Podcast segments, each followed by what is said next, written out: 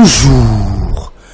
Mamadou Lamine Diallo voit rouge au sujet des finances publiques et le marché de l'hydraulique, écrit la tribune. Il n'a pas totalement tort, du moins en ce qui concerne les tensions budgétaires. Enquête de dire, c'est le temps des aveux. L'État a fini par se confesser, écrit 24 heures, sur le déficit budgétaire. La souligne que Amadouba a avoué avant de s'expliquer. Selon le ministre Amadouba, écrit enquête, ce sont des difficultés passagères voulues, souhaitées par le gouvernement du fait de la politique sociale menée actuellement. Au lieu d'augmenter le prix de l'électricité et des produits pétroliers, l'État a préféré faire un ajustement sur les dépenses, déclare-t-il.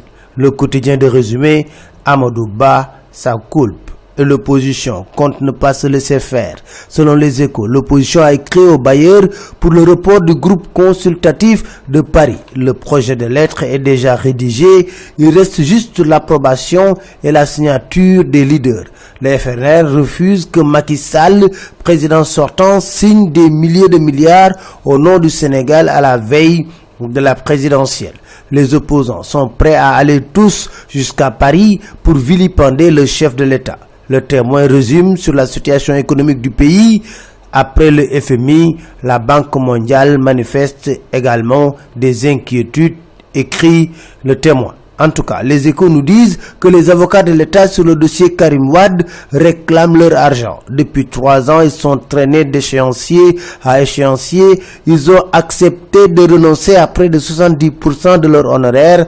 Malgré un avenant signé avec les autorités, ils attendent toujours. Un plan de riposte est en vue. On apprend dans Dakar Time, Karim a rejeté toutes les offres de Macky Sall sur les médiations pour différer son retour au pays. Il sera là. Et la sortie de Macky Sall sur la société civile. Khalifa Sall et Karim Wad a provoqué des ondes de choc, écrit enquête. Dans 24 heures, Seydi Gassama de dire au président Amnesty n'est pas une organisation qu'on intimide, qu'on harcèle et qu'on fait plier. D'ailleurs, deux cas qui intéressent les droits de l'homme font la une des journaux. Affaire meurtre Medinatul Salam, dans enquête, l'Union des magistrats du Sénégal ne comprend pas le retard dans la procédure. En prison depuis 2012, Suleiman Teliko, président de l'Union des magistrats du Sénégal, déclare dans le quotidien, le retard dans le dossier ne se justifie pas le cas Ousseinou Diop, un élève en prison depuis 4 ans pour apologie du terrorisme. Enquête demande de la clémence. Dans l'AS, on apprend également qu'Hassan Diouf et Cheikh Gadjaga ont saisi la CDAO pour détention arbitraire et violation de leurs droits préparatif, gamou de Tuawon et gestion de la commune.